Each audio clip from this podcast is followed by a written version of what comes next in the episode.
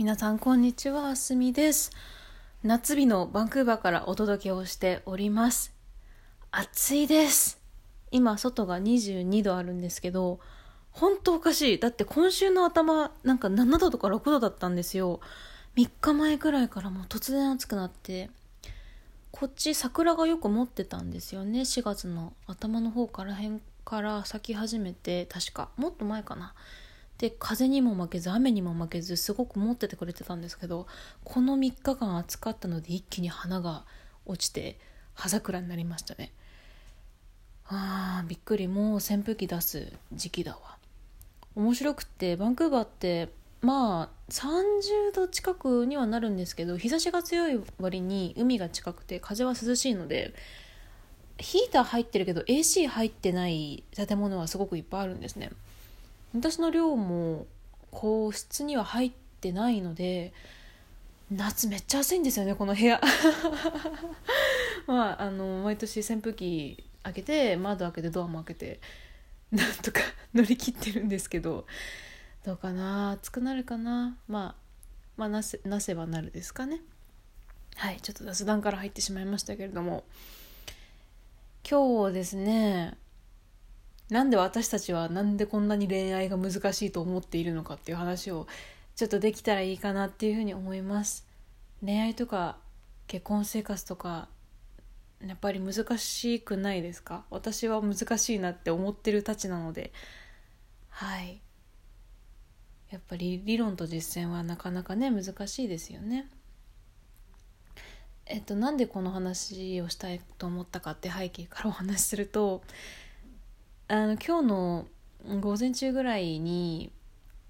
私の付き合ってる方と私とその共通のすごい仲がいいお世話になってる友達がいてでその友達からちょっとご飯に行こうと私は今部屋にいたくないんだって言われてなんか話を聞いたら2年近く付き合って同棲してたパートナーさんと別れてなんか何日か前に出てったんだけどまあ、ちょっと部屋にいるのがきついからと。うん。でまあまあそうだよねって言って一緒にご飯食べて世間話して帰ってきたんですけど。うん。なんかやっぱり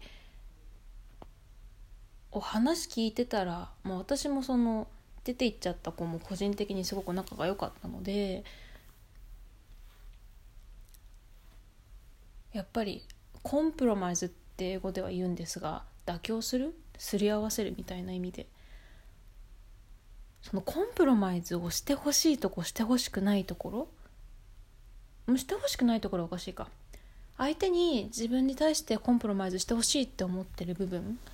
と自分がコンプロマイズできるところの需要と供給のいろんなあのうんごめんなさい。本当に今日本語出てこないえっといろんな要点があるわけじゃないですか。ファクターみたいなもの。だからここはいいけどここはダメとか。なんかそういうところが多分合わなくて何年もずっとコンプロマイズできるところできないところしてほしいところ別に気にしないところっていうのが噛み合わなかった結果なのかなってちょっと話を聞いてて思ったりはして。まあそれ以外の理由もやっぱあるみたいなんですけどね。まあ全部は話さないと思うので。うんで自分はその話を聞いてて多分私よりも私の今付き合ってる方の方がなんかその話でショックを受けてるっぽい感じがしましたね。うん。まあでも2人がその話になってそうなったんだったらきっとこれからはいい方にしかいかないと思うので無理して一緒にいるよりもきっとその方がいい未来になってくんに違いないなっていうふうに思うので私は個別に2人のことをそれぞれ好きなのでこれからも人生を応援していきたいなっていうふうにお世辞とかでは全然なくてそういうふうには思ってるんですが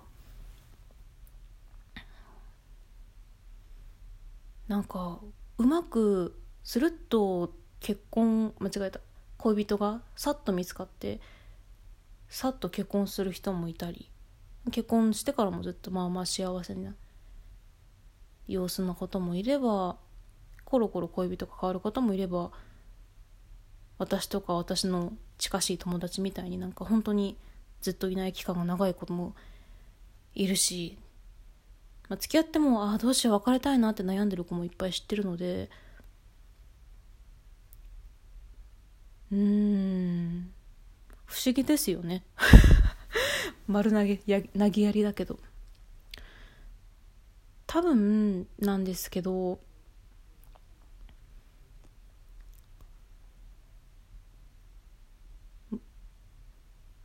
条件とかこうしてくれなきゃ付き合いたくないみたいのが相手にインポーズしすぎるともしかしたらうまくいかないのかもしれないですよね。私はどっちかっていうとあのもうしょうがないわねって全部許しちゃうのでそれもそれで結構良くない派な気はするんですけどまあバランスとしてはうん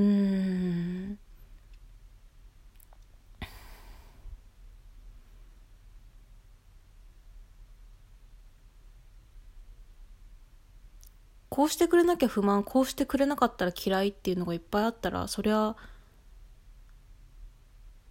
全部を項目チェックしていくみたいにはできないと思うんですよね。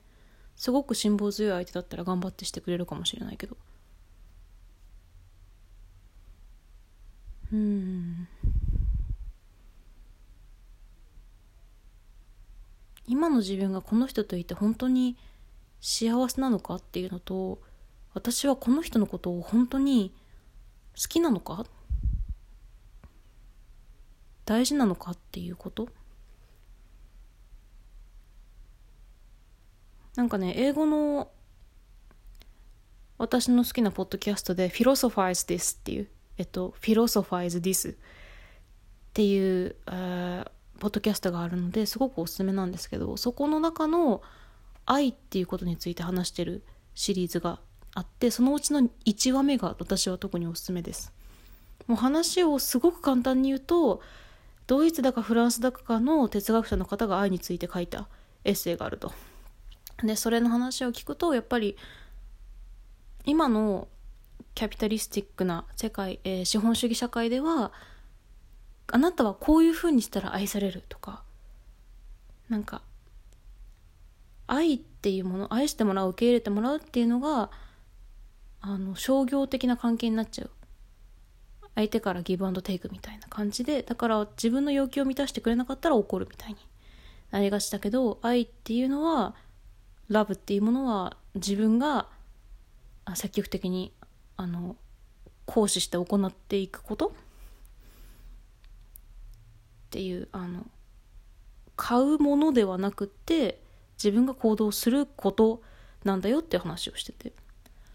多分ね日本の学者さんでも自由とか権利とかについて同じように話してる方はいると思います。あの思考しないとダメなもの。思考ってあのプラクティスの意味の思考なんですが持ってるっていうだけじゃダメ。欲しいっていうだけでもダメ。自分が意図的に使っていったりするもの。っていうのがあるのできっと愛とか恋とかも多分そういう感じに近いのかもしれないななんて思ってます。別のレイヤーを話すとするとあのコミュニケーションのうまさっていうのもあるかなっていうふうに思うんですがなんか長くなってきたので次に 次にセーブしようかな。はい。自分の体験をねなんか問題なく話すっていうのはすごく難しいんですね。はい。私はこれからも話すの練習頑張っていきたいなっていうふうに 思っています。はい、では皆さんまた次回お会いいたしましょう。ありがとうございました。